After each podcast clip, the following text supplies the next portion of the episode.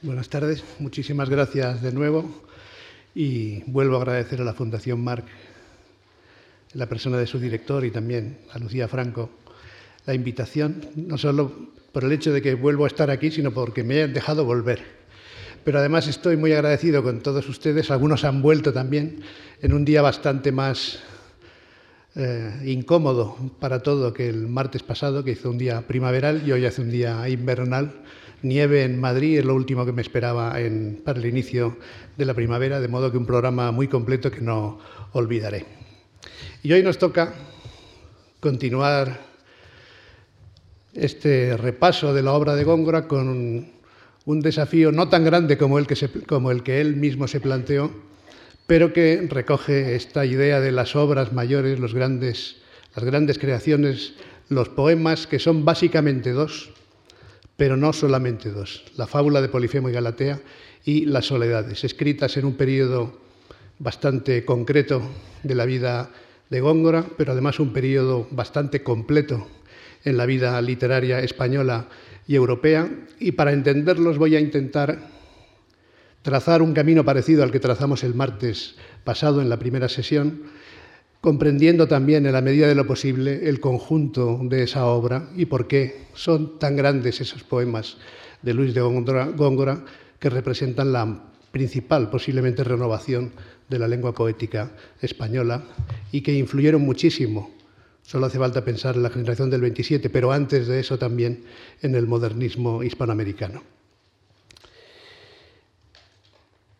El otro día vimos algunos poemas que completaban desde los primeros días o meses de la creación poética hasta los últimos años de la vida de Góngora, una evolución que se fue enriqueciendo y volviendo cada vez más compleja, con poemas, recordarán, de 1582, un soneto al modo de los sonetos petrarquistas, pero con algunas novedades, un soneto también que hablaba de la enfermedad del amor, a la que aludiremos hoy en un par de ocasiones, unas décimas burlescas del final de la vida, un soneto metafísico y alguna composición más que preparaba el gran estilo que hoy nos va a entretener bastante de los poemas mayores, el Polifemo y las Soledades.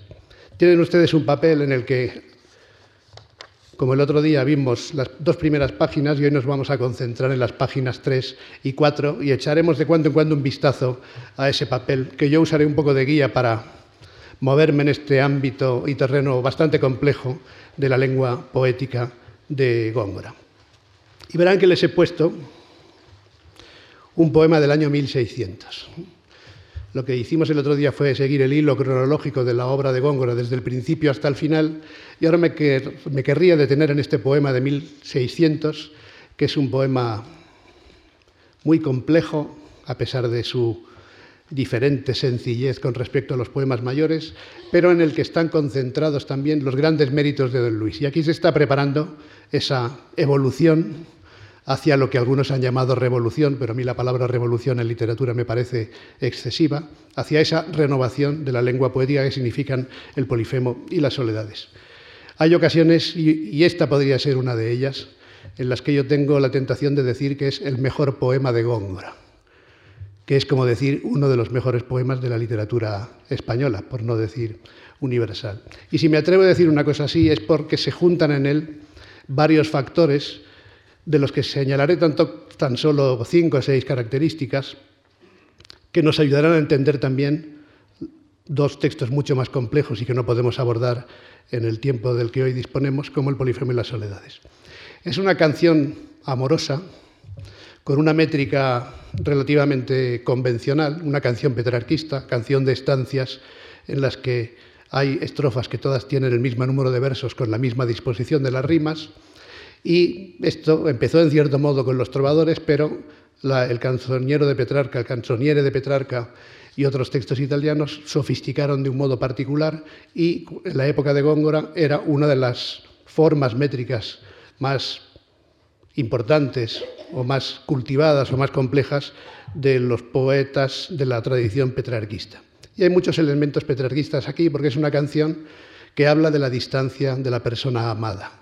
Y ese es el tema que hay al principio. Pero este poema es, como digo, quizá el mejor de Góngora porque en apenas 60 versos no llega a 60 versos, suceden muchísimas cosas, muy importantes desde el punto de vista lingüístico y más importantes todavía desde el punto de vista de la evolución de los temas. Para definir este poema, a mí me gustaría usar una expresión que era de Jaime Gil de Viedma, que a veces en sus recitales usaba. Yo recuerdo que en mi época de estudiante en la Universidad Autónoma de Barcelona vino una vez y usé esa frase que a mí me impactó mucho, que en un poema es importante tener una buena idea de poema, una idea de poema. Con independencia de lo que luego uno haga, hay que tener una idea de poema. Aquí Góngora tuvo una idea extraordinaria, tuvo una idea extraordinaria y confeccionó un poema completamente distinto de los que habían escrito antes los poetas petrarquistas y de los que escribirían después. Y por tanto ya hizo una prueba general lingüística y temática de lo que vendría en los años de su mejor producción, que son los que veremos dentro de un momento. Por ejemplo, aquí tienen ustedes estos elementos característicamente cultos de la lengua, desde el primer verso, que de invidiosos conviene mantener la forma latinizante de la palabra invidia, y ya en ese verso está, en cierto modo, todo el poema, porque habla de la distancia de la amada, de las dificultades que tiene que vadear no ya el poeta, porque no puede llegar a verla, sino su propio pensamiento al que envía para ver a la amada y todas las cosas que van sucediendo ahí. De manera que la palabra envidia, con una extraordinaria conciencia etimológica por parte de Góngora, que quiere decir la privación de la visión, es el sentido etimológico de la palabra envidia, el no ver, y, y esta palabra va a dar la pauta prácticamente de todo el poema, que empieza de manera muy convencional diciéndonos que en principio, lo que parece el tú de la mujer amada está muy lejos y el poeta necesita enviar allí a su pensamiento para verla. Qué de invidiosos montes levantados, de nieves empedidos, me contienden tus dulces ojos bellos, qué de ríos del hielo tan atados, del agua tan crecidos, me defienden el ya volver a bellos, y qué, burlando de ellos, el noble pensamiento por verte piste plumas, pisa el viento. Como digo, desde un punto de vista temático es casi como una canción petrarquista y hay un modelo de Petrarca aquí detrás. Estás muy lejos de mí, no veo tus ojos, voy a enviar el pensamiento, el noble pensamiento por verte, para verte. Fíjense qué verso tan extraordinario, que es muy característico de los que vendrán en el Polifemo, esta doble, este verso bimembre, por verte viste plumas, pisa el viento, metáforas extraordinarias para el vuelo del pensamiento. Pero aquí habrán visto palabras que entienden o que todos creemos entender, pero que en realidad tienen un sentido un poco distinto. Por ejemplo, en el verso segundo, de nieves impedidos, que es un cultismo bastante notorio, que quiere decir cargados o cubiertos. En el verso 3 me contienden, me disputan, eso lo entendemos perfectamente, pero luego en el verso 6 me defienden, es decir, me vedan o me impiden, como todavía conserva el sentido en francés. De manera que Góngora usa un sentido secundario, traslaticio, aproximado, pero que a veces es de una penetrante, de una muy penetrante conciencia etimológica. Y así va avanzando el poema, el tópico de la distancia entre el yo del enamorado y el tú de la mujer amada. Y tenemos varios personajes aquí, el tú femenino y en tercera persona por ahora el pensamiento. De manera que en la segunda estrofa habla del pensamiento que no perdona ni a las tinieblas de la noche, ni a los hielos, etc. No hay guardas, es decir, eh, candados o cadenas, hoy de llave tan segura que nieguen tu persona. Fíjense aquí, negar con el sentido de esconder que es también un sentido prácticamente latino. Yo no sé si Joaquín Sabina, cuando escribió alguna de sus canciones, y no hay más que puertas que niegan lo que esconden, dice. No, sé si tenía conciencia del sentido etimológico, pero bueno, negar es esconder. Y así lo usa aquí eh, Góngora. Total, que no hay dificultad que el pensamiento no pueda desmentir con discreta maña y ahora tenemos una sorpresa extraordinaria. De pronto lo que parecía una relación entre el yo del enamorado y el tú de la mujer amada, resulta que hay un tercero en discordia. El terzo incómodo que dicen en Italia. Y nada más y nada menos es el esposo. Y aparece aquí de pronto el esposo. Con lo cual parece que va a ser también con cierta tradición previsible un amor adulterino como los que eran, por lo menos idealmente, los amores de los trovadores. Pero, en cualquier caso, nos habla de este esposo tuyo, tu esposo, cuando lidie, que no la registre él y yo no envidie. Este último verso, que también, como ven, tiene esa misma estructura bimembre del último, de la primera estrofa, que no lo envidie él, que no registre él y yo no envidie, se refiere a registrar el pensamiento y envidiar yo mismo. Y por tanto ya ven aquí de nuevo la palabra envidia. Ahora es el yo del enamorado que naturalmente envidiará eso que el esposo va a hacer con esa mujer de la que está hablando. Y, aparece otro tema muy importante, la liza o el combate de amor. Tu esposo, cuando lidie, ¿qué lidia va a ser esa sino la batalla de amor? Por tanto, introduce de pronto un elemento nupcial, epitalámico, que tiene muchos modelos también en la poesía italiana. Fíjense que a este poema yo creo que debe ser no diré el mejor porque yo he escrito algunas páginas sobre él y no podría decirlo, pero sí el más estudiado, no solo por mí, sino por muchos gongoristas y tienen un libro estupendo de Jesús Ponce Cárdenas, tienen otra referencia bibliográfica que se refiere a él, pero todo ese libro de Jesús Ponce Cárdenas está dedicado a este poema.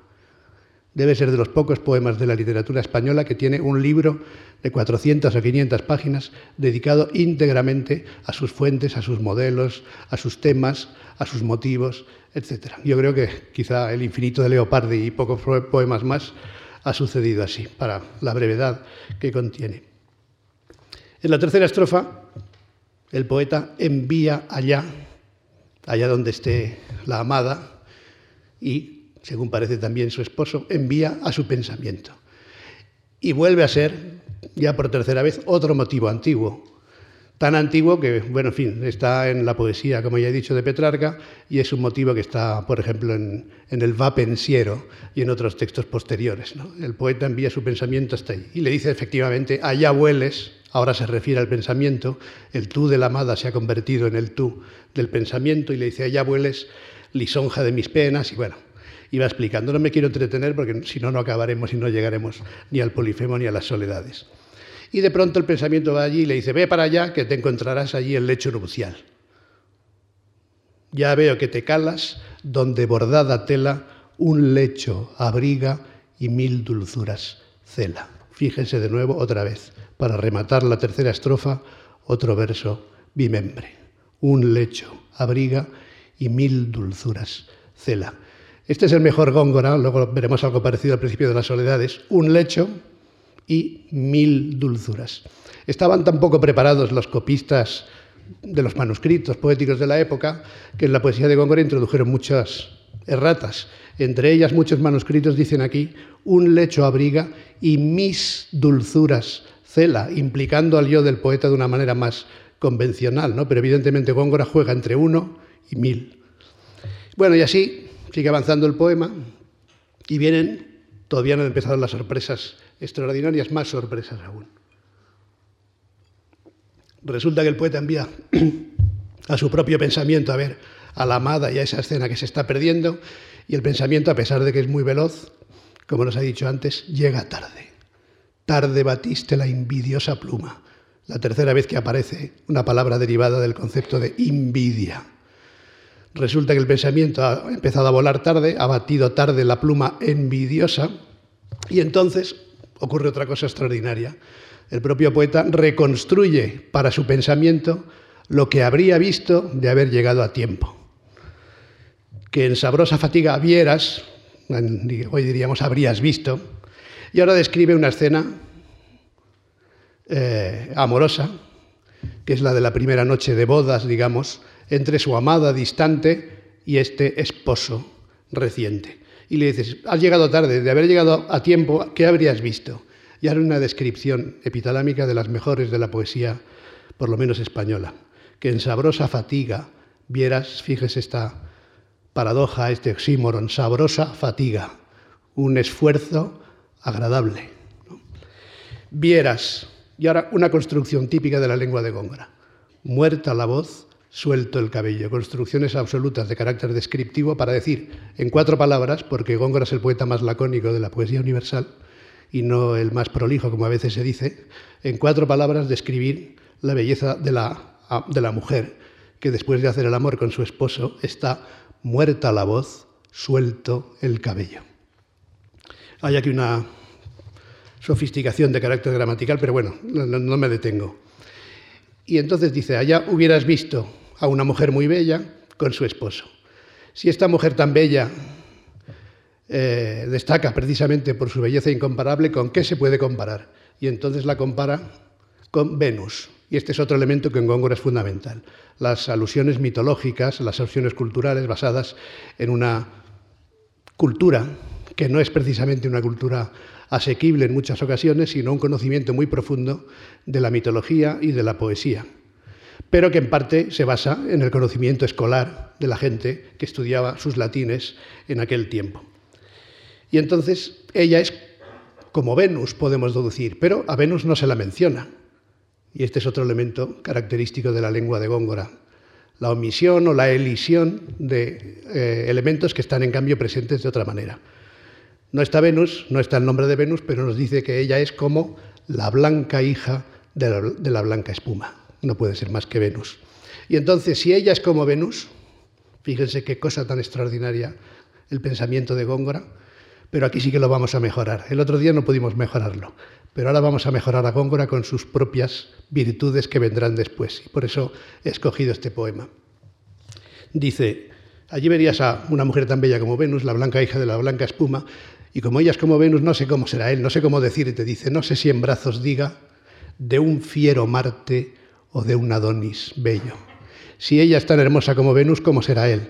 Pues será comparable a alguno de los amantes de Venus, Marte o Adonis. Fíjense lo que hace aquí Góngora, el Góngora de 1600, de un fiero Marte o de un Adonis bello. Asigna a cada uno de los eh, personajes mitológicos, asigna el adjetivo esperable. Marte, dios de la guerra, es fiero. Adonis, famoso por su belleza, por su hermosura, es bello. ¿Qué hará el góngora del Polifemo y de las soledades? Yo supongo que ya lo están imaginando, para hacer todavía más perfecto esto. Pues un procedimiento que en el Polifemo y en las soledades es bastante frecuente, en la descripción de Galatea aparece varias veces de manera muy característica, que suele llamarse trueque de atributos es decir, cambiar los atributos, en este caso los adjetivos, que son característicos de cada uno de los personajes mitológicos por el contrario.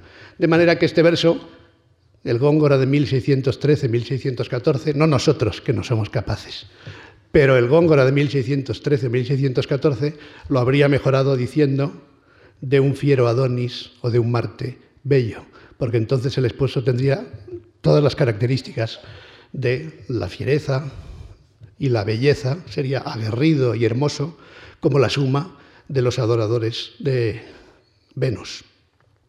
Total, sigo avanzando, que esta mujer tan hermosa está abrazada a su esposo, ya anudada a su cuello, podrás verla dormida y a él casi trasladado a nueva vida. Esta idea del pequeño sueño o la pequeña muerte del sueño que viene después del amor, es evidente la que se recoge aquí, es el sueño de la primera noche nupcial. Y sigue con la descripción, que es prodigiosa, pero no nos podemos entender, eh, detener. Ella está, otra construcción típica, que no inventa Góngora, pero que usará de manera verdaderamente magistral en otros momentos. Fíjese lo que dice de ella. Ella está, es otra construcción absoluta, y en realidad muy eh, concentrada, no es nada prolija. Está desnuda el brazo, el pecho descubierta, porque hay una concordancia distinta de la coloquial o de la habitual. Esto Damaso Alonso lo parafraseaba diciendo desnuda en cuanto al brazo y descubierta en cuanto al pecho. Se llama acusativo griego, ya sé que suena un poco raro, pero en realidad viene de la poesía latina y ya lo usó Garcilaso, pero Garcilaso lo usó una, una vez en un poema. Góngora convertirá estos alardes en algo frecuente de su poesía, sobre todo en los poemas mayores. Y esta es otra característica que me gustaría señalar para que se tuviera en cuenta y para estar en mejores condiciones para entender el polifemo y las soledades. De nuevo hay aquí elementos petrarquistas, templada nieve, fuego helado. Y el esposo dice está, y fíjense, ya que ayer hablábamos de la pronunciación cordobesa y hablábamos de flechas y de saetas sibilantes, pues ahora miren este momento prodigioso que es casi una descripción pictórica, tiene una plasticidad maravillosa. Si se fijan, podríamos empezar por lo que dice al final. Describirá o mencionará, ya que están los amantes allí unidos, a una especie de cupidillo que con el dedo en la boca os guarda el sueño. Se pone el dedo en la boca, que es un gesto más moderno de lo que parece y que algunos textos antiguos atribuyen a un tal Arpócrates inventor, no ya del silencio, porque el silencio es una invención poco usada, pero muy antigua. Y, pero con el dedo en la boca, ¿no? esta idea de ponerse el índice para sellar los labios, fíjense que la estrofa termina con eso, con esta idea. Pero ¿qué he dicho antes? Describe este sueño especial que tienen los amantes. Y al esposo, en figura casi muerta, que el silencio le bebe del sueño con sudor solicitado. El esposo le bebe el silencio a ella. Esta es seguramente una de las mejores imágenes del beso que se han dado nunca. Él le bebe el silencio a ella, porque pone sus labios en los labios de ella, ella está callada, está dormida, y por tanto él le bebe el silencio. Pero ¿qué silencio es ese? No es un silencio cualquiera, es el silencio que viene después del esfuerzo amoroso. Por tanto, de un sueño, pero tampoco un sueño cualquiera, un sueño solicitado con sudor que los amantes se han ganado a pulso sudando, que el silencio le bebe del sueño con sudor solicitado. Dormid, que el Dios alado de vuestras almas dueño, con el dedo en la boca os guarda el sueño. Y luego la última estrofa, estancia propiamente, porque luego hay un remate, enseguida lo explicaré. Esta última estrofa, estancia, nos depara otra sorpresa.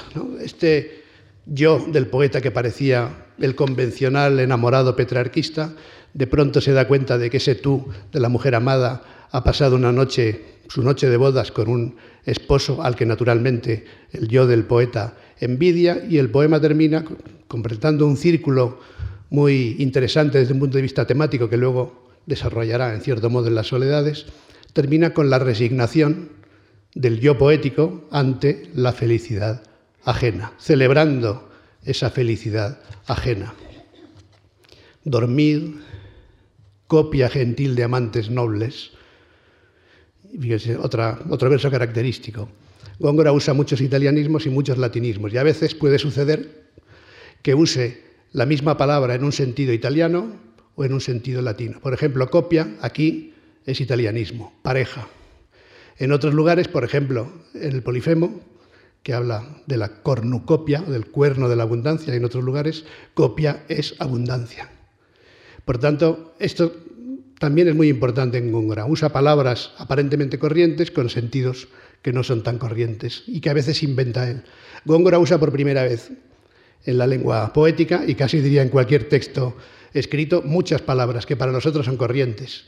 Algunas de ellas son tan corrientes como joven, que es como describe Acis en el Polifemo, pero la lengua de la época, para describir a, una persona, a un hombre joven, no usaba joven, usaba mancebo o mozo, de manera que introducir la palabra joven es una audacia. O bien la palabra burlesco. La primera vez que se usa la palabra burlesco, un claro italianismo, es en 1609 y es en un poema de Don Luis de Góngora. De modo que crear lengua también es eso, atreverse a usar unas palabras que nadie ha usado en un contexto poético y convertirlas en, no diré naturales, luego hablaremos del concepto de naturalidad, pero sí colocadas donde tienen que estar porque pertenecen a un ámbito distinto de la lengua cotidiana. Y esta es otra diferencia en la que luego insistiré. Una cosa es la lengua cotidiana, otra cosa es la lengua de la poesía. Y el poeta, para Góngora, tiene la obligación de inventar una lengua para su propia obra. Total, que en esta estrofa desea la felicidad de los esposos, es quizá la estrofa más característicamente epitalámica, menciona al dios de las bodas, Himeneo, y entonces pone este contraste casi se podría decir preleopardiano de la tristeza de aquel que ve la felicidad ajena, que a los lazos de amor os dio Himeneo mientras yo, desterrado de estos robles y peñascos desnudos, la piedad con mis lágrimas granjeo. Fíjense que otra idea tan maravillosa. Granjearse es ganarse, ¿no? Entonces yo con mis lágrimas me granjeo, me gano la piedad de estos robles y peñascos desnudos. Y dice, bueno, coronad el deseo de gloria en recordando. Acabad de uniros en vuestra gloria en cuanto despertéis. Y la última estrofa, muy breve, es también típica de las canciones petrarquistas que terminaban con, con una estrofa normalmente de longitud menor que las anteriores, que se llamaba envío. Envío o comiato es el término italiano, es decir, una despedida. Y aquí, en las de Petrarca y antes de las de Petrarca y las de Dante, era también habitual que el poeta hablase con el propio poema.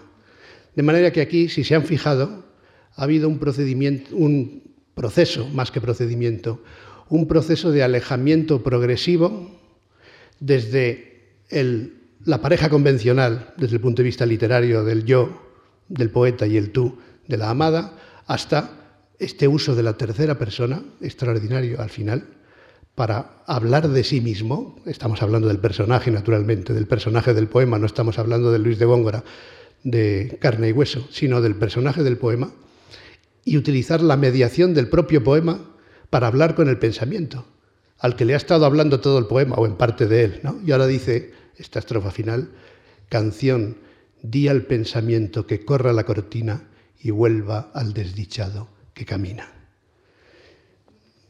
y le pide al poema que sea discreto, que le diga el pensamiento que corra la cortina porque los amantes tienen que seguir a lo suyo, es la primera noche, y ese yo del primer verso ahora se convierte, dicho de manera mucho más impersonal, en un desdichado que camina. Pues bien, aquí Góngora ha construido, entre otras muchas cosas, un personaje, personaje literario, un enfermo de amor, que en buena medida es el que nos ayuda a entender también, nos ayudará a entender también el hilo argumental que solo podremos apuntar hoy porque no habrá tiempo para más de las soledades. Bien, ahí tienen este poema tan perfecto que es de un año redondo, 1600. Ya les dije, les dije ayer, creo recordar, que eh, de Góngora conservamos un manuscrito muy importante, que es el manuscrito Chacón, eh, preparado con la complicidad, la participación, la connivencia, la información, eh, la precisión de Góngora en su vejez y que, entre otras cosas, tiene la información prodigiosa de contener la fecha, que casi siempre es exacta o muy aproximada, de los poemas, en los casos en que se ha podido comprobar. Hay naturalmente algunos errores o de memoria de Góngora o del propio Antonio Chacón, el compilador, pero podemos establecer una trayectoria poética de Góngora como no se puede hacer prácticamente con ningún otro poeta del siglo de oro. Y por eso digo, es casi ha tenido la suerte de ser perfecto hasta en eso, la cifra redonda de su fecha en el año 1600. Pero Góngora siguió escribiendo, como ya dije, y otro punto crucial, hablamos algo de ello el martes, es el año 1609, el viaje por orden del Cabildo, pasó por Madrid tanto al ir como al volver, estuvo en Navarra, estuvo en Galicia y allí se llevó el desengaño de aquel juicio por la muerte de un sobrino suyo y se hartó de la corte y salió despechado de Madrid y escribió unos tercetos de 1609 que, de los que no puse ninguna muestra porque ya ven la riqueza de la obra de Góngora, donde, aunque es una especie de sátira, y además muy personal, porque él mismo, ahí sí que está el góngora biográfico, desahogándose, como en algunas letrillas también, en cierto modo, lo está desde la juventud, pero tiene versos extraordinarios, por ejemplo, cuando recogiendo motivos del Beatusile, es decir, la fruta modesta que se come en el campo, etcétera, etcétera, el huertecillo con las pocas viandas, el campo con las pocas viandas que nos ofrece, y en lugar de los pajes y de los cortesanos que hay en la corte, pues en el campo hay ruiseñores. Y hay una estrofa para que vean el tono de ese poema y corran después cuando salgan de aquí a leerlo, eh, si es posible. Habla del, ruiseñor y, y, crea esta metáfora para el ruiseñor. Y este es otro elemento gongorino que interesa mucho para comprender el polifemo y las soledades, que es la creación de metáforas prodigiosas para cualquier objeto, para cualquier animal, para cualquier cosa. Esta poética de lo, no, de lo cotidiano exactamente, sino de lo material, es algo muy importante en Góngora, que después, y esto lo parodiaron muchos de sus críticos, y en cierto modo lo recordó Borges, a quien Góngora no le gustaba mucho, a pesar de lo que dijimos el otro día del soneto metafísico, que en la poesía de Góngora hay demasiadas cosas, ¿no? Hay plumas, hay queso, hay aceitunas, hay leche, ¿no? hay, y luego el, mundo de la zoología también es muy variado. ¿Qué es un ruiseñor para Góngora? Prodigio dulce que corona el viento en unas mismas plumas, escondido el músico, la musa, el instrumento.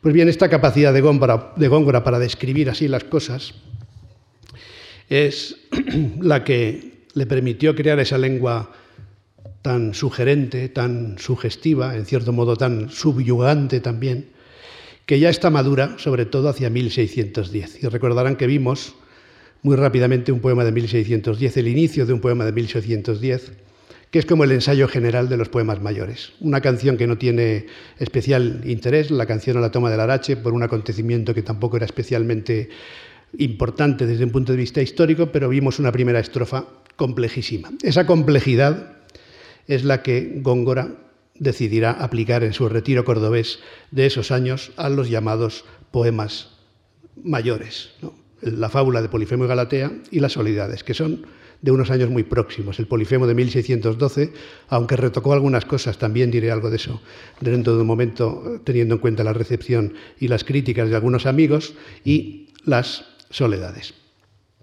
En este contexto, también para comprender la evolución de la lengua literaria, este es un momento crucial, los primeros años del siglo XVII, crucial para la prosa y crucial para la poesía.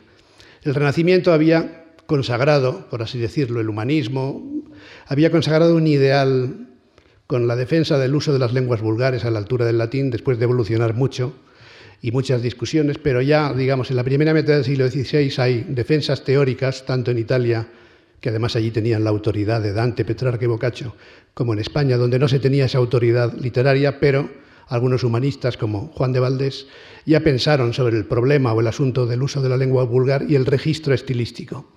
Y Juan de Valdés, en el diálogo de la lengua, dice algo extraordinario, bueno, algo muy recordado, que es muy útil para comprender la poética del estilo literario que llega en cierto modo hasta Cervantes, mejor dicho, que culmina en Cervantes o que Cervantes demuestra de un modo superior a cualquiera de sus contemporáneos. Y es un ideal de claridad, de naturalidad.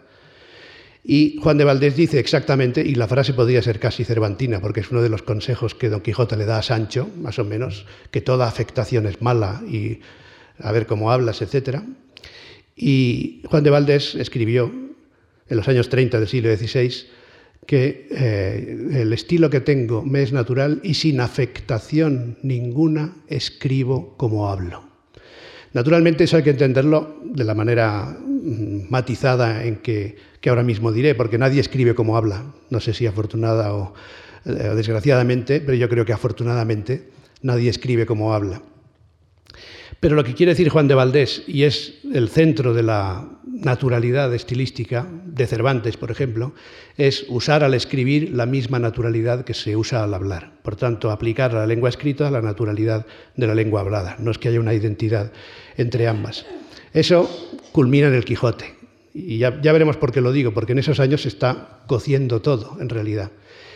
Los años en que Góngora escribe El Polifemo y las Soledades son los años de las novelas ejemplares de Cervantes, pero también Cervantes, que por fin, después de muchos años de fracaso y de silencio, consigue amortizar el éxito del Quijote, en esos años publica pues las novelas ejemplares que ha escrito, ha terminado en el 12 y publica en el 13, El viaje del Parnaso en 1614, El teatro en 1615 y está además escribiendo, terminando la segunda parte del Quijote que saldrá también en 1615.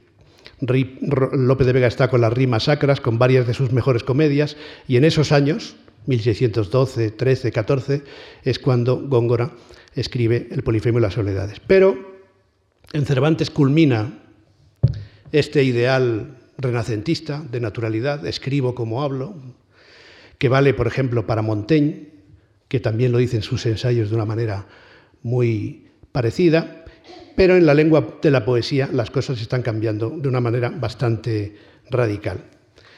Sin embargo, Cervantes y Góngora tienen una cosa en común, que parece secundaria, pero no lo es tanto, y es que las dos mejores obras del siglo de oro, posiblemente, en los géneros de la novela y de la poesía, que son El Quijote y Las Soledades, tienen el mismo dedicatario, es decir, están dedicadas a la misma persona, que es el duque de Béjar. Pura casualidad, pero en cualquier caso no deja de ser interesante que esas dos obras mayores tengan el mismo dedicatario. Esto enlazará con otra cuestión del mecenazgo que es importante y que tendremos en cuenta en el caso del Polifemo. De manera que las cosas estaban cambiando en esos años, los primeros lustros del siglo XVII, y además se arrastraba un, un largo debate teórico que es también muy importante para comprender el, contexto de la escritura de estos poemas mayores de Góngora, en torno a cuestiones, por ejemplo, como la diferencia en, cuanto a la épica entre el Orlando Furioso de Ariosto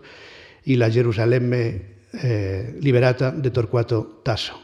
El mismo Torcuato Tasso, que era un escritor muy atormentado, estuvo en su propia vida cambiando la idea sobre esto, pero Naturalmente estaba una línea que era de carácter ariostesco, más narrativa, y otra línea de carácter tasiano, que recuperaba en cierto modo la epopeya clásica. Y esto es importante porque Góngora quiere situar, y tienen un importante libro de Mercedes Blanco en la bibliografía, quiere situar por lo menos idealmente, sus grandes creaciones, ha llegado a un punto en que quiere que estén en ese terreno del epos o de la épica, que es quizá el centro de las discusiones de la literatura de su tiempo.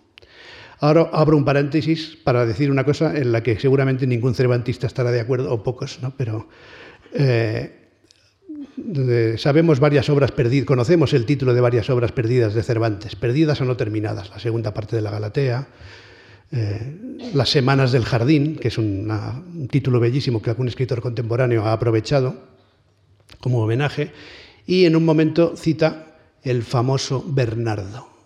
Cervantes, que cultivó absolutamente todos los géneros de su tiempo, también el teatro en sus distintas variedades, la poesía en varias de ellas, aunque no tuviese fortuna, y desde luego la prosa narrativa, el único género que no cultivó y sin embargo era uno de los géneros más admirados y que más influye en el Quijote es la poesía épica.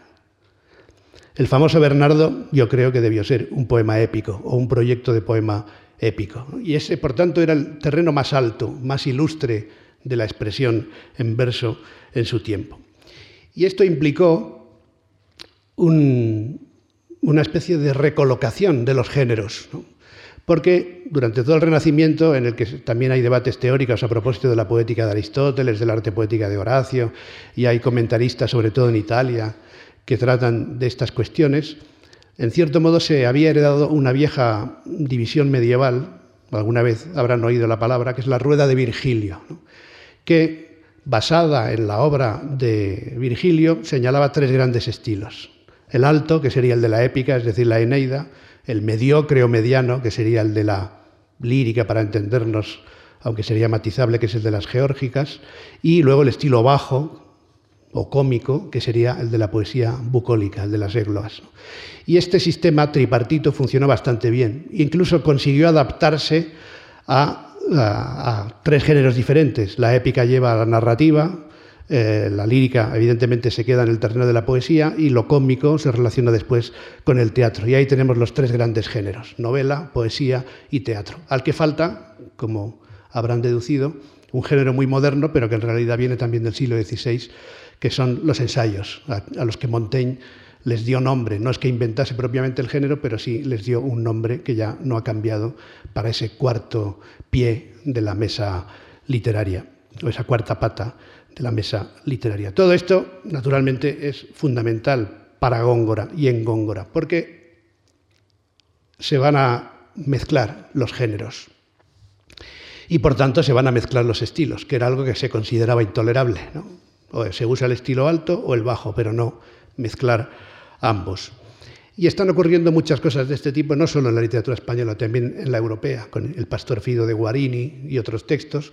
Pero fíjense, en esos años Lope de Vega escribe El arte nuevo de hacer comedias, donde se defiende una fórmula híbrida en realidad para el teatro.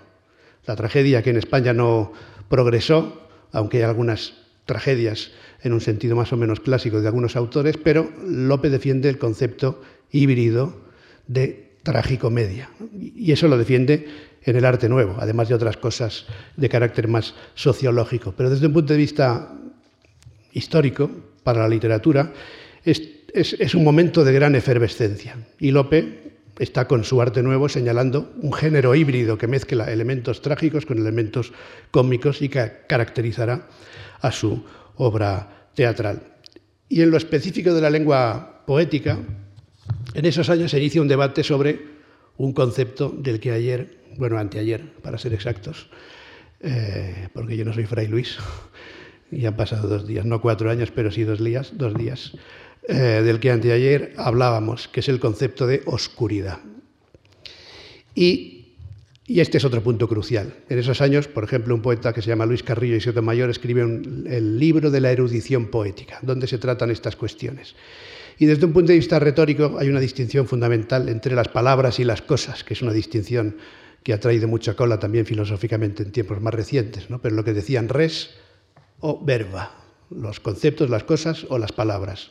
Y más o menos el consenso de los poetas contemporáneos de Góngora es que la oscuridad de las ideas, de los conceptos, de, las, de la res, era tolerable, pero el concepto de los verba, de las palabras, la oscuridad, perdón, de las palabras no. Por tanto, esta oscuridad verbal por la que Góngora apostará, además de la complejidad conceptual, no podía sino crear problemas de comprensión o de recepción, que añadidos a la mezcla de géneros, mezcla de estilos, porque ahora lo veremos cuando entremos en el polifemo muy rápidamente y en las soledades, hacía que para muchos la oscuridad de las palabras fuese condenable y para algunos la de las cosas fuese en cierto modo tolerable. Y eso lo cambiará completamente la poesía de don Luis de Góngora, que en este contexto práctico y teórico que he intentado eh, esbozar, escribe dos obras muy diferentes, porque son muy diferentes, la fábula de Polifemo y Galatea y las soledades, pero que tienen algunas cosas en común.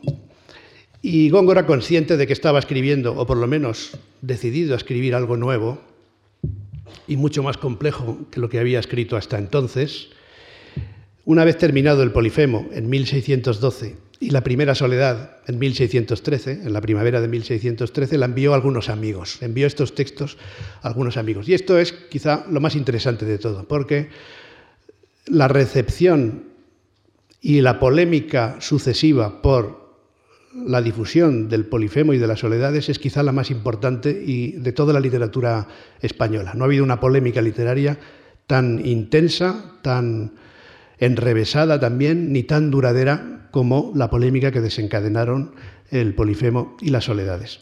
Y además algunos amigos, algunos buenos amigos de don Luis, se quedaron muy desconcertados. Hasta los amigos le dijeron, bueno, esto, no sé, aquí yo cambiaría esto, yo cambiaría lo otro, y aquí hay algunas cosas que... Pero bueno, después algunos de ellos escribieron apologías, comentarios, y Góngora se acabó convirtiendo, gracias precisamente a esos comentaristas, que fueron muchos, algunos en textos manuscritos, pero otros en comentarios impresos, Alcedo Coronel, Pellicer, y luego los comentarios modernos, pero ya en tiempo de, poco después de morir Góngora empezó esta tendencia de los comentarios, convirtió a don Luis en un clásico. Esto solo había sucedido con Garcilaso. Garcilaso comentado por el brocense y por Fernando de Herrera, y Góngora comentado y convertido en un píndaro andaluz y en un Homero español, que es como lo definen algunas de las ediciones que aparecen en esos días. Ya muerto don Luis, pero en cualquier caso pocos años después de su muerte.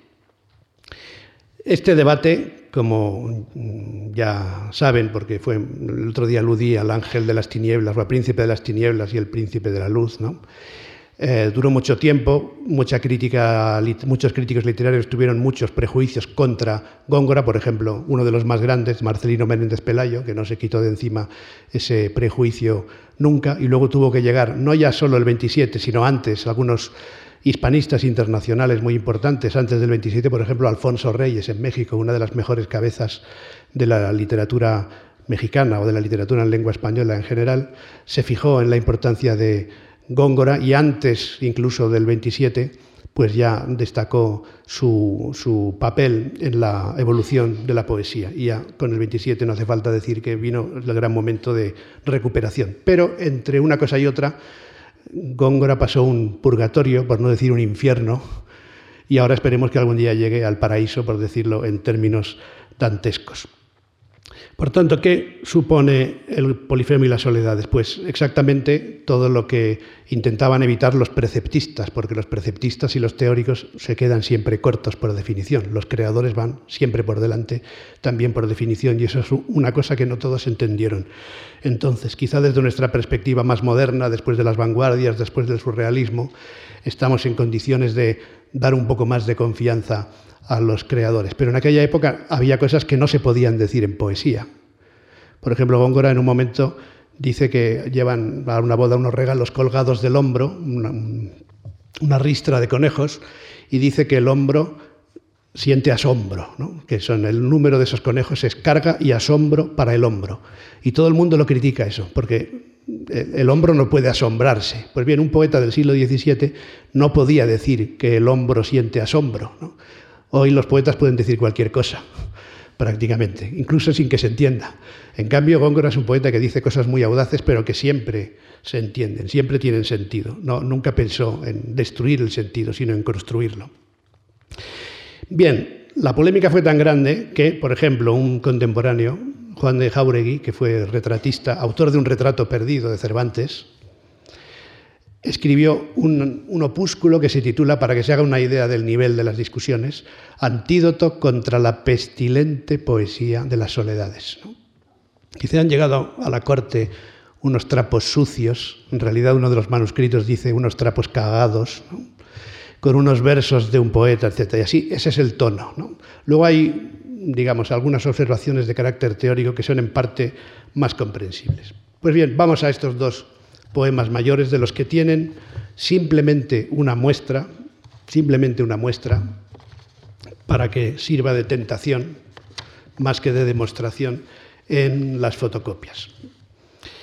El Polifemo es una fábula mitológica basada en un episodio que relata Ovidio en el libro 13, en el libro decimotercero de las Metamorfosis. Son los amores de Acis y Galatea, trágicamente interrumpidos por un cíclope, el cíclope Polifemo. Un pasaje relativamente breve de las Metamorfosis en el que Góngora se fija para reescribirlo. Se trata, por tanto, de una obra de reescritura, un poco en la línea de lo que decíamos anteayer de la imitación, que es la clave un poco de la poesía del siglo de oro, que es siempre imitativa. En el caso de Góngora, además de imitativa, es competitiva. Y Góngora lo que hace es mejorar la literatura del pasado de, de distintas maneras. Por tanto, se trata más bien de una reescritura. En esto se diferencia el polifemo de las soledades que no tienen un argumento tan definido. Es interesante, por ejemplo, que por, los mismos meses otro poeta, al que he mencionado antes, el autor del libro de la erudición poética, Luis Carrillo y Sotomayor, escribió una fábula de Acis y Galatea, es decir, otro texto sobre el mismo mito, en los mismos meses, por no decir semanas, y con el mismo dedicatario, en este caso el conde de Niebla. Evidentemente estamos en un contexto de poesía áulica en el que el género alto, más alto posible, que es la épica, se desarrolla un poco en esa circunstancia, incluso también sociológica. Y Góngora va siguiendo el hilo, más o menos previsible, pero no tan fielmente como Carrillo, sino con más libertades, de esa historia, que no hace falta resumir porque ya más o menos lo he hecho. Eh, Acis y Galatea, esa pareja de enamorados, que, eh, cuyo amor es interrumpido por la ira del cíclope Polifemo. Y entonces le lanza una piedra al pobre Acis y se convierte en río. Lo aplasta de tal manera que, bueno, luego para que eh, se convierte en río y llega al mar, que es el morir. En este caso, más que en ninguno. Bueno, Y el Polifemo, además de ser una fábula mitológica, de las que hubo muchas en aquella época, es un prodigio de poesía descriptiva que enlaza muy directamente, y este es otro modelo que tiene, español, con la égloga tercera de Garcilaso. Sobre todo en el uso de la estrofa. Este elemento es importante y otra diferencia con las soledades, porque las soledades no tienen, por no tener, no tienen ni estrofa, sino una especie de forma métrica que se había usado muy poco y para poemas breves y que Góngora convierte en una forma de expresión personal, o por lo menos adaptada a su deseo, mucho más abierto en las soledades que en el polifemo. Y el uso de la octava también pauta un poco, es un texto mucho más ordenado, va haciendo la descripción o la narración, va avanzando a través de estas octavas que son, como las, en las mejores escenas del Orlando Furioso de Ariosto, son como eslabones de una cadena, y por tanto cada una de ellas tiene una cierta independencia estética. Prácticamente no hay ningún encabalgamiento, solo dos y en cierto modo comprensibles, entre estrofas. ¿no? Cada estrofa es una pieza casi autónoma.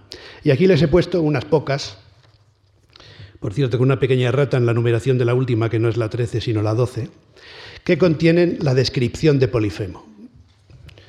Ya mencionamos el martes a Damas Alonso, y yo siempre digo que hay que volver a los clásicos y para el gongorismo Damas Alonso es uno de ellos, y estudié muy bien el contraste entre la descripción de Polifemo y la descripción de Galatea, que viene, aunque más breve, en las estrofas siguientes. Pero yo les he puesto esto simplemente como ejemplo para que lo tengan aquí. Son las estrofas 7 a 12 del Polifemo en el, de la fábula de Polifemo y Galatea, en que se describe al cíclope. La primera estrofa, la 7, describe su envergadura, dice que es como un monte de miembros. La siguiente, el cabello y la barba, negro el cabello, etc. La 9, su velocidad y ferocidad. La 10 y la 11 describen el contenido de su zurrón, porque es un pastor, bueno, tiene vida pastoril y lleva un zurrón lleno de frutas. Y la otra, la última, cera y cáñamo unió que no debiera, describe el instrumento que usa, la zampoña, instrumento típicamente pastoril, y los efectos de su música. Un orden prodigioso. Es otra cosa que en las soledades no tendremos porque es formal y métricamente, como ya he dicho, mucho más abierto. Señalo solo, casi una sola cosa por estrofa para que no nos perdamos y para que se queden con ganas de volver otro día. Eh, señalo una cosa por, cada estrofa. Fíjense, típico de la lengua poética, en la primera estrofa, un monte era de miembros eminente, este cíclope. Góngora separa el determinante y el sustantivo por un inciso de, dos, de casi tres versos. Y en ese inciso, que quizá conviene poner entre paréntesis para que se vea más claramente, nos da la información precisa de de la genealogía, digamos, de Polifemo, hijo fiero de Neptuno y que tiene un solo ojo en la frente. De un ojo ilustra el orbe de su frente, émulo casi del mayor lucero. Tiene un solo ojo en el, medio de la frente y por tanto es comparable al sol. Esta idea la desarrollará en otros momentos también. Y se apoya en un bastón, son los elementos típicos de, de Ovidio y antes de Ovidio de Homero y de Teócrito se apoya en un bastón, pero como el cíclope es tan grande, ese bastón, que es normalmente un árbol que escoge, un día era un bastón y otro callado. De apoyarse en, un solo día, primero es bastón y otro callado. Bueno, sigue y describe el cabello y la barba. Y en esta estrofa, por ejemplo, a él lo llama Pirineo. Y describe la barba, fíjense, como un hijo adusto de este Pirineo. La barba de Polifemo es como un hijo adusto hay varios términos aquí que son cultismos muy evidentes. Un hijo quemado o requemado de este Pirineo. Y el que era antes un monte, genéricamente, un monte de miembros, ahora le pone un nombre, no un monte cualquiera. Es como un monte Pirineo. ¿Pero qué quiere decir Pirineo? Que viene de pir, fuego. Pues evidentemente es como un monte de fuego. Y por eso su barba es como un torrente y busquen en el diccionario etimológico la etimología de torrente, que mezcla los elementos de agua y de fuego, de tórreo, ardiente. Pues bien, es como un torrente adusto, quemado, porque es como un río que sale de un monte que es de fuego. Y así es Góngora todo a cada paso. Por tanto, no es prolijidad, sino al contrario, hay que detenerse en la concentración, la condensación, la riqueza que tienen los versos de Góngora. Y luego, con esto, mezcla Góngora, que esta es una cosa que no se ha destacado tanto, pero que es muy importante, y ahí está la mezcla de estilos, elementos de la lengua cotidiana. Nos dice que bueno, su cabello está revuelto, su barba es como un torrente que le baja, y dice que, como es igual, como es un torrente, evidentemente que hace los torrentes, inundar, ¿no? inundan su pecho. Su pecho inunda, o tarde, o mal, o en vano, surcada aún de los dedos de su mano. Es decir, que la barba la lleva desordenada y aunque se surca la barba con los dedos de la mano, siempre está, está surcada o tarde o mal o en vano porque nunca la llega a peinar ni a ordenar. En la estrofa siguiente, que es también muy compleja, habla de la velocidad y la ferocidad. Pero solo voy a decir una cosa que no tiene que ver, bueno, sí tiene que ver con Góngora porque es un verso suyo, pero quizá les suene el último, que es maravilloso desde un punto de vista poético. Describe, dice que es tan fiero y tan veloz que no hay criatura fiera en Sicilia, la, Trinacria, la, isla de, de, los tres promontorios, ¿no? La isla triangular de los tres promontorios, por eso de ahí la Trinacria, dice, no hay fiera en la Trinacria que se escape de Polifemo. Y la caza enseguida y la convierte en su pellico. Y hace una perífrasis compleja dentro de otro y dice, y alude al labrador cuando vuelve, ¿no?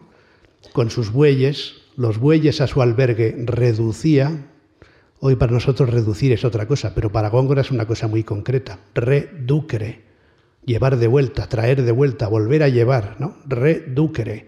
Por tanto, volvía de vuelta con los bueyes, los bueyes a su albergue reducía, pisando la dudosa luz del día. Verso extraordinario que le gustó a un joven Camilo José Cela, que publicó un libro de poemas con este título. Bien, las dos estrofas siguientes son posiblemente las más complejas de todo el Polifemo y describen el zurrón y su contenido. Polifemo es un pastor y dice las frutas que tiene. Y aquí solo voy a detenerme en una cosa.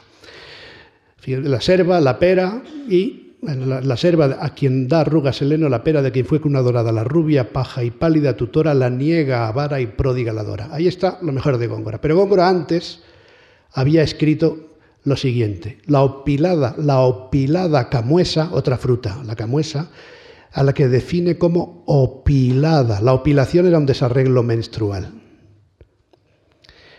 o una, un desarreglo de salud de otro tipo, que en la época se corregía y se llamaba así, comiendo barro o tomando el acero, tomar el acero. Hay alguna comedia en que se refiere a eso, bebiendo agua ferruginosa o literalmente comiendo barro. Hay además testimonios pictóricos también de eso en las hilanderas de Velázquez, según alguno ha creído. Eh, y dice la opilada camuesa que el color pierde amarillo en tomando el acero del cuchillo. Y uno de los primeros amigos que leyó, las, que leyó el Polifemo le dijo, no, no diga eso, no compare una fruta, la camuesa, diciendo que está como con una mujer opilada. Pero fíjense qué cosa tan sutil describe Góngora, como cuando cortamos una manzana con el acero, con un cuchillo, y se oxida y cambia de color. Dice, la opilada camuesa que el color pierde amarillo en tomando el acero, tomar el acero era la frase que se usaba. Para esto, el acero del cuchillo. Y entonces esto se avino a corregirlo, curiosamente. Y tenemos estos versos que tienen ahí. Pero fíjense que sigue atribuyendo, que es la base del problema, atribuyendo características humanas a las frutas. Y dice que la rubia paja fue pálida tutora de la pera. Pálida tutora. Estas son las cosas que eran imprevisibles en la lengua de la época. Decir que una camuesa era como una mujer opilada. Por ejemplo, Góngora dice la manzana hipócrita, que engaña a lo pálido, no, a lo arrebolado. Por tanto, decir que una manzana es hipócrita porque tiene un color por fuera y otro color por dentro. Y por tanto no engaña a lo pálido, sino que engaña a lo arrebolado, porque cuando la abres es pálida, en realidad, su esencia es pálida. Llamar una manzana hipócrita es algo que nadie había hecho. Y Góngora hace esas cosas y muchas más de ese, de ese cariz. Bueno, y luego tienen para terminar con el polifemo, y pasamos enseguida muy rápidamente a las soledades, esa estrofa en que describe la zampoña, el instrumento y los efectos de su música. Y con este los técnicos lo llaman epifonema, que son palabras así como muy eh, importantes, una frase final que resume lo anterior. Tal la música es de Polifemo. Y así, con este epifonema, con esta palabra, con esta frase solemne final termina la descripción de Polifemo y luego pasamos a un ámbito muy distinto cuyo contraste con el anterior estudió muy bien Damas Alonso, que es la descripción de Galatea. ¿Dónde están esos trueques de atributos? Pavón de Venus es cisne de Juno, por ejemplo, en su descripción. Pero no podemos entretenernos. Vamos a ver el otro gran poema en, los pocos minutos que me quedan, acabo enseguida, porque quería señalar simplemente algunas cosas. El otro gran poema de Góngora son las soledades. Y es evidentemente su proyecto más ambicioso. Eh, Góngora quiso escribir, pensó en escribir cuatro soledades. Hay varios testimonios contemporáneos de que el plan inicial de las soledades era escribir cuatro. Y, la propuesta más razonable y aceptada generalmente es que se basaba en cuatro mundos reales. Eh, la, soledad de los campos, este fue Díaz de Rivas que lo dijo, la soledad de los campos, la soledad de las riberas, la soledad de las selvas y la soledad del yermo. De esas cuatro soledades, Góngora escribió solo las dos primeras y Rafael Alberti, como saben, la tercera, en un homenaje de los más importantes de la generación del 27. Y en realidad no acabó ni siquiera la segunda. Esto estamos en 1613. Luego, mientras se desarrollaban las primeras discusiones, escribió La segunda soledad, que no terminó, y luego en un tiempo que no se ha podido precisar, añadió como un falso final unos versos para dejar terminada al menos la segunda soledad, la soledad segunda. Pero ni la tercera ni la cuarta las empezó nunca. De manera que es una obra inacabada y, enlazaré dentro de dos minutos para terminar yo también con eso. A diferencia del Polifemo, que como hemos visto es una obra relativamente asequible, con sus octavas, su narración basada en un clásico como las Metamorfosis de Ovidio, aunque se desvíe muchas veces. En cambio, las soledades no siguen ningún modelo, por lo menos que se haya reconocido, pero cuentan una historia, son una especie de novela en verso, siguiendo esta idea de enlazar con la gran épica, la gran epopeya de su tiempo, que cuentan las peripecias de un náufrago que aparece en los primeros versos ya, que se parece mucho al del soneto de 1594 y al desdichado de la canción de 1600, que un náufrago llega, se salva, llega a una orilla, gracias a, una tabla de una, de, una de una nave, llega a la orilla, salva su vida y entonces allí se quita la ropa, la seca al sol y sube por la montaña y bebe una luz de una cabaña y entonces se dirige hacia luz y allí habrá unos cabreros que lo hospedarán, le darán albergue, luego le invitarán a unas bodas y van pasando uno o dos días y pasa un par de noches, asiste a esas bodas, eh, ve unas competiciones y fiestas típicas de la, vida rural y luego al día siguiente sale de caza y de pesca, en fin, la soledad segunda hay eh, episodios de otro tipo. Pero la, obra queda interrumpida.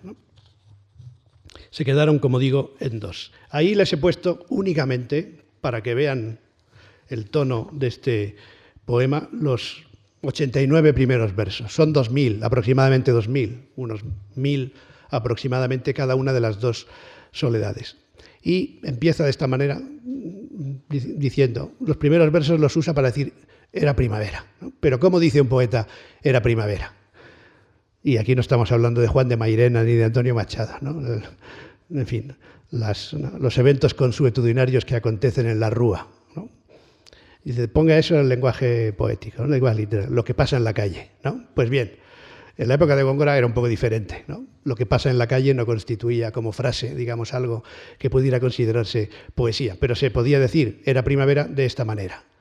Era del año la estación florida en que el mentido robador de Europa media luna las armas de su frente y el sol todos los rayos de su pelo, luciente honor del cielo, en campos de zafiro paz estrellas, cuando el que ministrar podía la copa a Júpiter mejor que el garzón de ida, náufrago y desdeñado sobre ausente, lagrimosas de amor dulces querellas da al mar, que condolido fue a las ondas, fue al viento, el mísero gemido, segundo de Arión, dulce instrumento.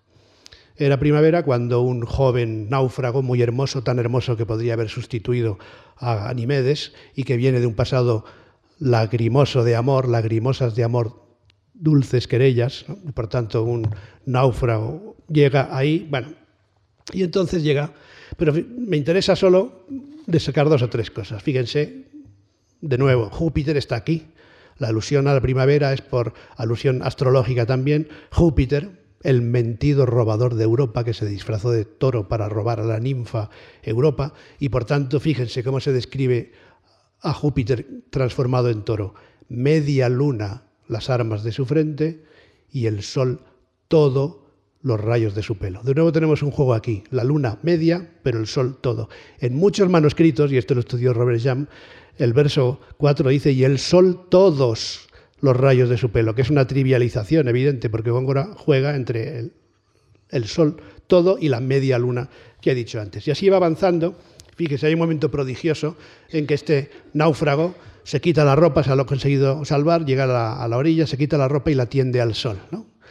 Y Góngora poetiza, y en esto se adelanta a muchos poetas surrealistas que poetizan cuestiones impoetizables, si podemos decirlo así, si me permiten decirlo así, antes del surrealismo, Góngora ya lo hace. Y aquí describe una cosa que es un poco pintoresca, ¿no?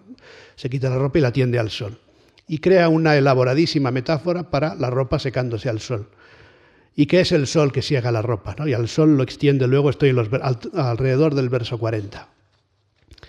Y al sol lo extiende luego que, lamiéndolo apenas su dulce lengua de templado fuego, lento lo embiste y con suave estilo la menor onda chupa al menor hilo recupera, nunca mejor dicho, un hilo del inicio, esa metáfora casi taurina, ese elemento taurino, y ahora el sol es como un toro que va lamiendo, ese rayo de sol va lamiendo, lamiendo apenas su dulce lengua de templado fuego, lento lo embiste. Y la menor onda chupa al menor hilo.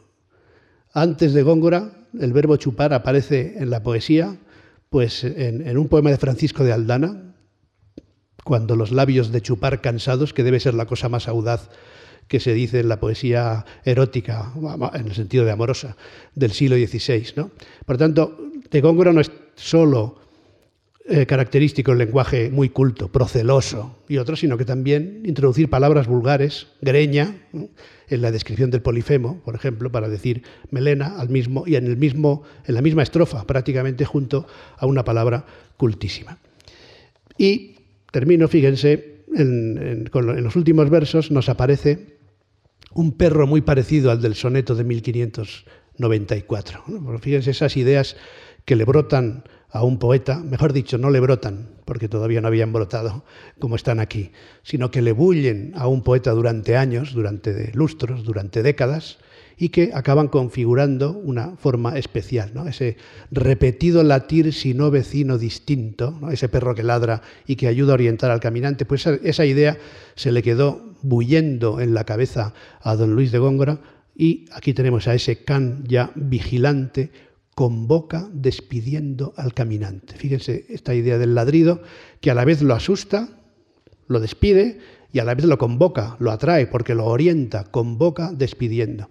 Si esto es prolijidad, pues, mm, en fin, antes se decía que venga Dios y lo vea, ¿no? Pero que baje Dios y lo vea es evidentemente una gran concentración. Convoca despidiendo una capacidad de análisis absoluta de Góngora. Y entonces, fíjense, esa luz que parecía tan lejana, que es la luz del albergue que lo orienta y va hacia allí siguiendo como siguiendo una estrella, la escena es de, un virtuosismo poético muy destacado, y entonces esa luz dice que de lejos parecía pequeña, cuando se acerca es tanta, la que luz poca pareció, tanta es vecina, que quiere decir es tan grande cuando se ve de cerca, tanta es vecina, que en ella yace la robusta encina, mariposa en cenizas desatada. Resulta ser una hoguera muy grande, eso que le parecía una pequeña luz al principio, es una hoguera muy grande en la que arden gruesos troncos de encina. ¿Y en qué se convierte esa encina ardiendo en la hoguera? Pues como una mariposa en cenizas desatada.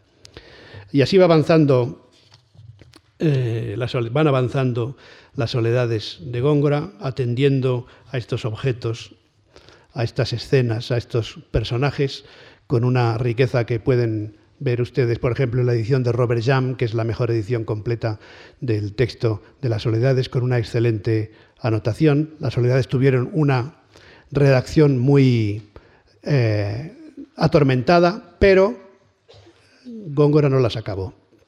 Y con ese inacabamiento, si me dejan un último minuto, terminaré yo también. Porque, ¿qué significa no acabar una obra tan ambiciosa para alguien como Góngora? Pues no es necesariamente un fracaso, porque el fracaso fue el de sus contemporáneos al no comprender algunas cosas. ¿no? Y era una especie de defección o abandono. Esto lo ha estudiado muy bien un gran poeta contemporáneo que se llama Andrés Sánchez Robaina, relacionándolo con el concepto de non finito. Góngora evidentemente se cansó, pero también se dio cuenta en el fondo de que cuando la poesía se renueva con esta profundidad, quizá la mejor expresión de la perfección es el inacabamiento. Muchas gracias.